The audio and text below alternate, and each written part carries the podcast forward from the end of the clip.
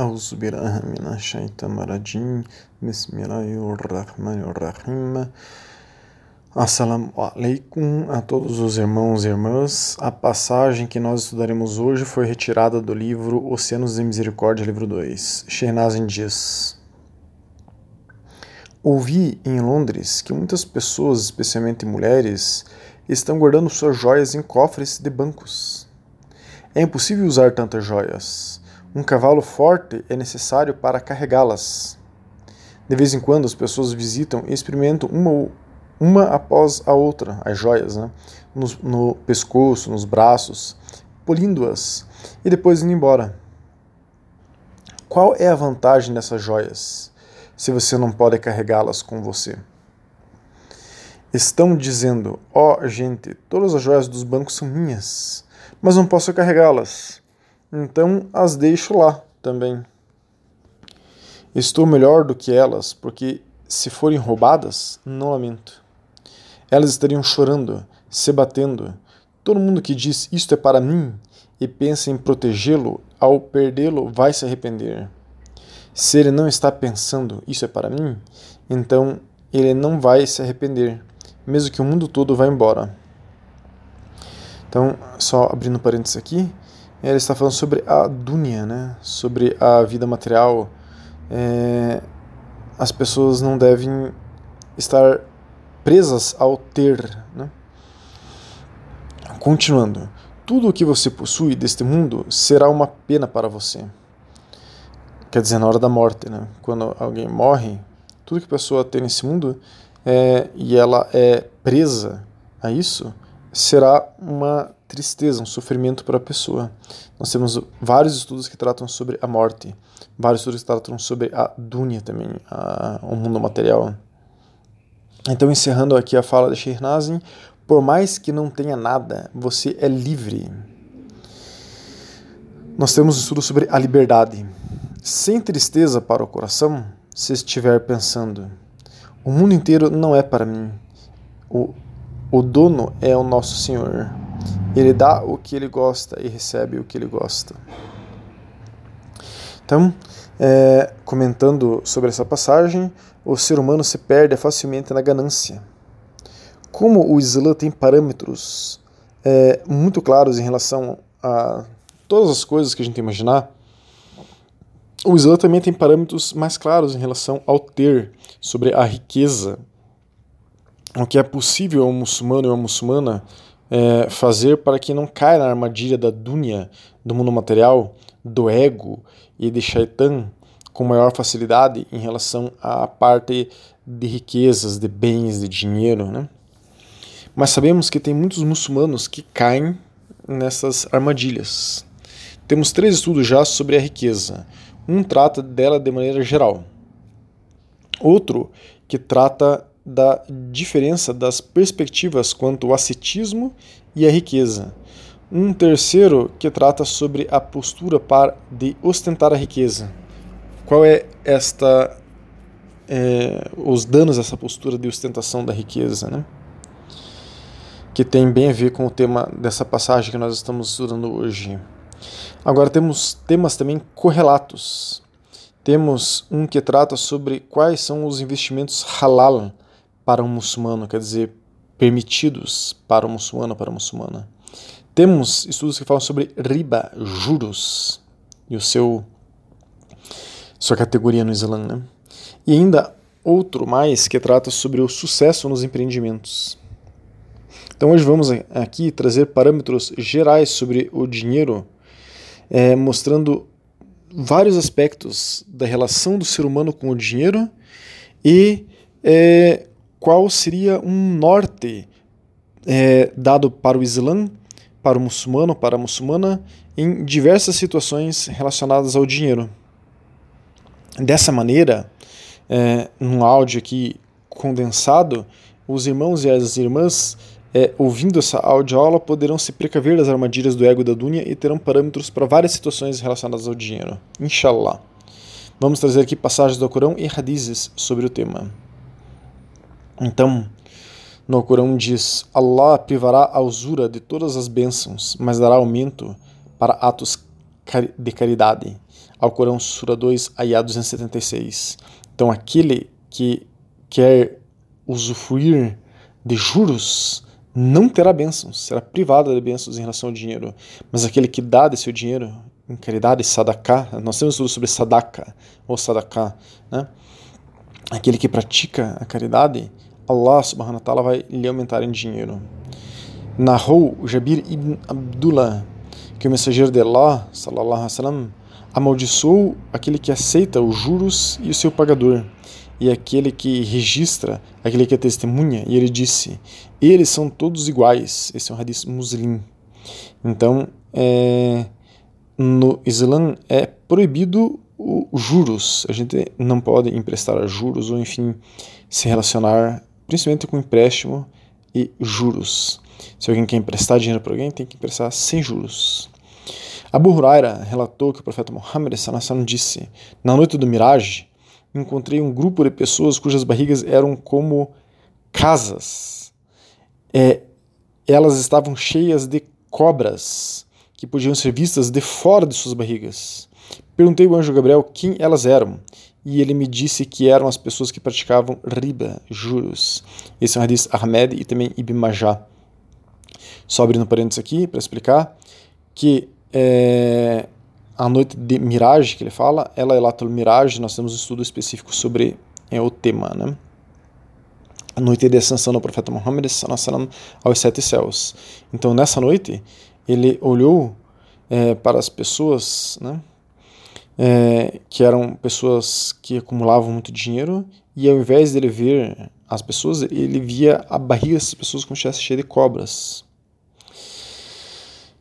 Então, continuando, Abdullah ibn Hanjallah relatou que o profeta Muhammad sallam, disse: Um dirham de riba, juros, conscientemente tomado por um homem é um pecado pior do que cometer zina, fornicação, 36 vezes. O diz Ahmed e Darakutni. Então, aqui novamente está se falando do que mais o Islã condena em relação ao dinheiro, que é os juros, a pessoa é, explorar um outro ser humano baseado em juros. Né? Sobre o zaká. É, ziná, ziná é fornicação, né? a pessoa ter, cometer ato sexual fora do casamento. Está dizendo que é, a pessoa que explora o outro com juros é pior do que isso ainda, sendo que Israel condena muito o ato sexual fora do casamento.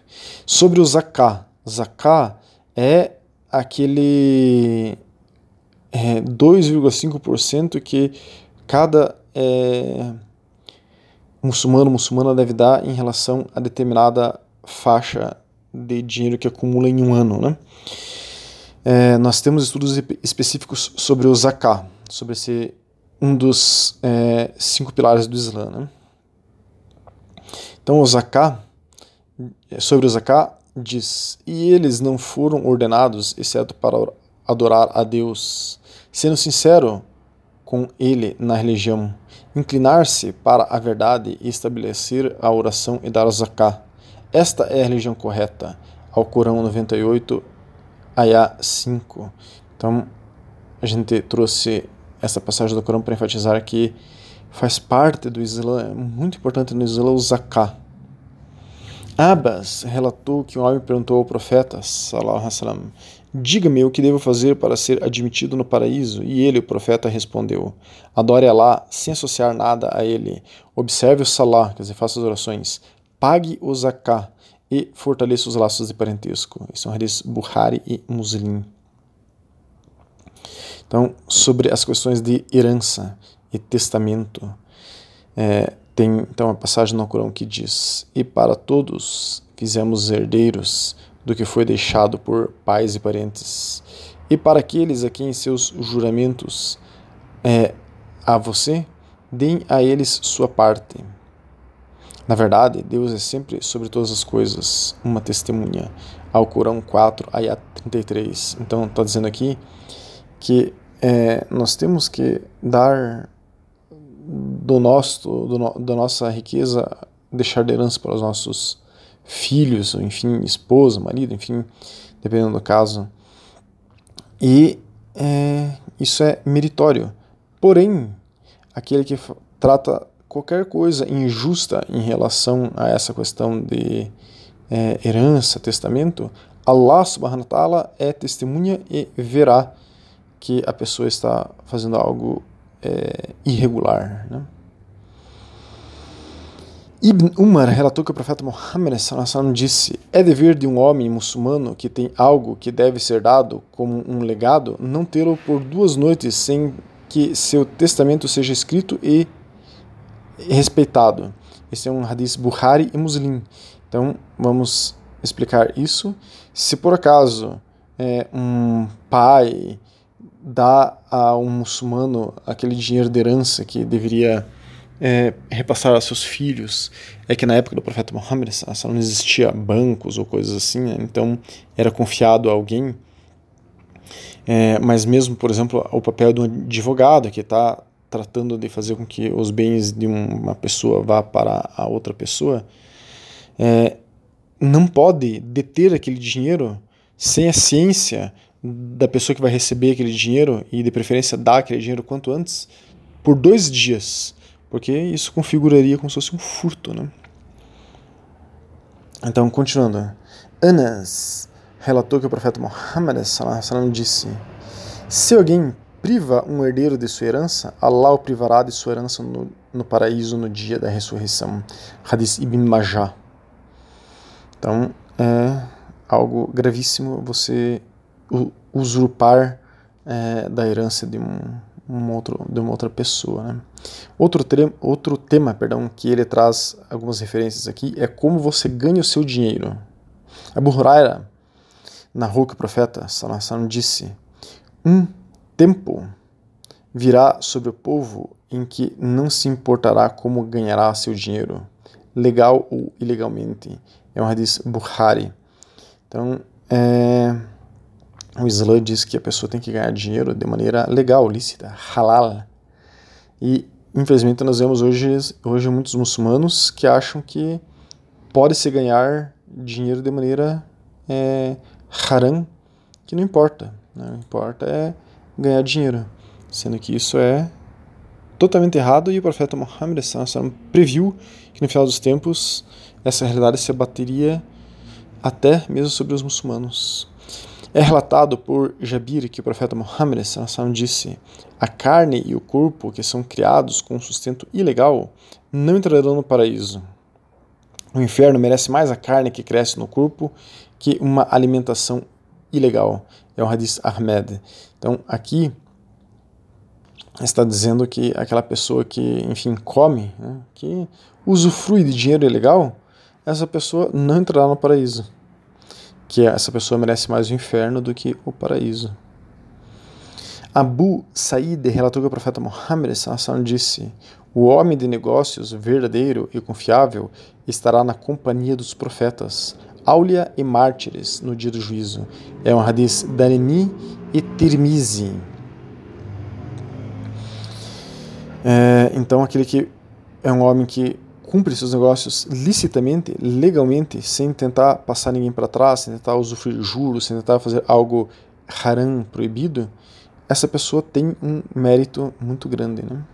Sobre as dívidas, é narrado por Abu Musa Asari que o profeta sallam, disse: depois dos pecados principais que devem ser evitados, abrindo parênteses aqui, como comer carne de porco, tomar álcool, fazer sexo fora do casamento, usufruir de juros, né? Esses são os pecados principais, dentre outros. Né? Então, depois dos pecados principais que devem ser evitados, o maior pecado é que alguém morra em estado de dívida e não deixe nenhum ativo para saldar a sua dívida. Isso é uma darami. Então, lembrando só que o pior pecado de todos é associar alguém a Allah subhanahu cometer é, shirk, é, idolatria. Né? Então, se a pessoa tem uma dívida, aqui diz esse hadith, né, a pessoa deve saldar a sua dívida. Porque se a pessoa morre e não salda a sua dívida, ela está cometendo um grande pecado. Sobre empréstimos. Abu Qatada relatou que o profeta sallallahu disse: Se alguém quiser que Allah o salve das agruras do dia da ressurreição, ele deve dar mais tempo ao seu devedor que está com pouco dinheiro, ou pagar sua dívida por completo. Esse é um hadith muslim. Então, se alguém tem pessoa de dinheiro e aquela pessoa está com problemas financeiros, o mais correto seria você saldar logo sua dívida com ela para que ela tenha um alívio é, financeiro. É, sobre a riqueza e o acúmulo de riquezas, né? os crentes são, é, isso é o Corão, os crentes são apenas aqueles que, quando Allah é mencionado, seus, coração, seus corações ficam, é, seus corações tremem, né? E quando seus versos são recitados a eles, isso aumenta sua fé. E em seu Senhor eles confiam, aqueles que estabelecem a oração e pelo que nós os é, damos, eles gastam. Esses são os crentes verdadeiramente. Para eles são graus de alta posição com o seu Senhor e perdão e nobre provisão. Esse é o Corão Sura 2, Ayah 2, 3 e 4. Então, aqui está dizendo que o muçulmano, a muçulmana que recebe dinheiro de Allah subhanahu wa deveria gastar esse dinheiro em sadaka, em é, compartilhar com o irmão e a irmã que às vezes está em necessidade. É, quem faz isso atinge altas posições junto a Allah subhanahu wa ta'ala, Deus glorioso exaltado. Ashma relatou que o profeta sallallahu alaihi wasallam disse: Gaste e não conte, para que Deus não conte contra você. Não retenha o seu dinheiro, para que Deus não o retenha. Gaste o que puder. Hadith Buhari e Muslim. Então, obviamente, aqui não é para gastar o que puder de gastar dinheiro de maneira supérflua, fútil, inútil, né? Aqui está dizendo para dar bastante dinheiro em caridade. Doe do seu dinheiro em caridade. É, nós já vamos falar sobre o gasto fútil do dinheiro, inshallah.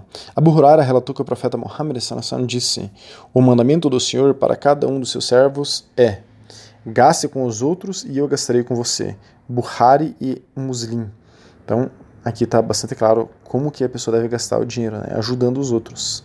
Sobre os pobres, você já viu aquele que nega a recompensa? Pois é aquele que afasta o órfão, ele não incentiva a alimentação dos pobres. Sura 107, Ayah 1 e 3 do Corão. Então, irmãos e irmãs, nós temos que, de alguma maneira, pensar nos pobres e tentar suprir a fome. Isso é algo importante no Islã. As pessoas, todas as pessoas, todos os seres humanos têm responsabilidade em relação àqueles que estão passando fome. Então a gente não pode fechar os olhos a essa realidade. Safwan ibn Salim relatou que o profeta Muhammad disse: Quem cuida e trabalha para uma viúva e um pobre é como um guerreiro lutando pela causa de Allah, ou como uma pessoa que jejua durante o dia e ora a noite toda. Esse é um hadith Bukhari. Então, você tem que olhar para o pobre, tentar é, é, diminuir a sua fome, né? Então, um pouco mais sobre o acúmulo de dinheiro. Ó, agora é o Corão, né? Ó, vocês que acreditaram, na verdade, muitos dos eruditos e monges devoraram a riqueza das pessoas injustamente e os afastaram do caminho de Deus. E aqueles que acumulam ouro e prata e não o gastam no caminho de Deus, deem a notícia a eles de uma punição dolorosa. Ao Corão 9, ayah 34. Então, aquelas pessoas que estão acumulando dinheiro como as joias das senhoras que Shehnazin cita guardadas no banco, essas pessoas terão uma punição dolorosa, porque ao invés de ter um monte de joia guardada num banco, essas pessoas poderiam vender essas joias e dar de comer para aqueles que precisam. Sobre a caridade e o castigo, é narrado por Anas bin Malik que o profeta Muhammad disse: Verdadeiramente a caridade apazigua a ira de Allah e alivia os sofrimentos da morte. Isso é um hadith Tirmizi. Isso é muito importante em relação à saúde. É, se você faz uma coisa errada, se você está doente, se você é, quer, enfim, é, estar é, mostrando a Allah subhanahu wa ta'ala que você se arrependeu em relação a alguma coisa e quer o perdão de Allah subhanahu wa ta'ala, dê alguma coisa em caridade para uma pessoa que precisa. Isso é algo muito meritório. Sobre extravagância, sobre gastar dinheiro de maneira supérflua é, o Alcorão diz: E dê ao parente o seu direito, e também ao pobre e ao viajante, e não gaste é, desperdiçando. Na verdade, os perdulários são irmãos dos jeans e de Shaitan. Sempre foi para com o seu sempre foram para com o seu Senhor ingratos. Alcorão, Sura 17, Ayah 26 e 27. Então, nós temos um estudo específico que aprofunda só sobre esse tema de como gastar o dinheiro, como não se pode gastar o dinheiro de maneira fútil, inútil, né? supérflua. Então, aqueles que gastam dinheiro é como se estivessem também desperdiçando uma possibilidade de ajudar um irmão ou irmã que está com fome, por exemplo.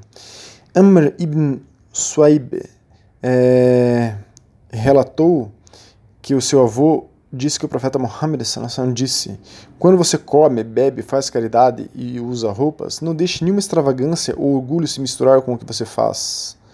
Esse é um Ibn Majah e Nasai.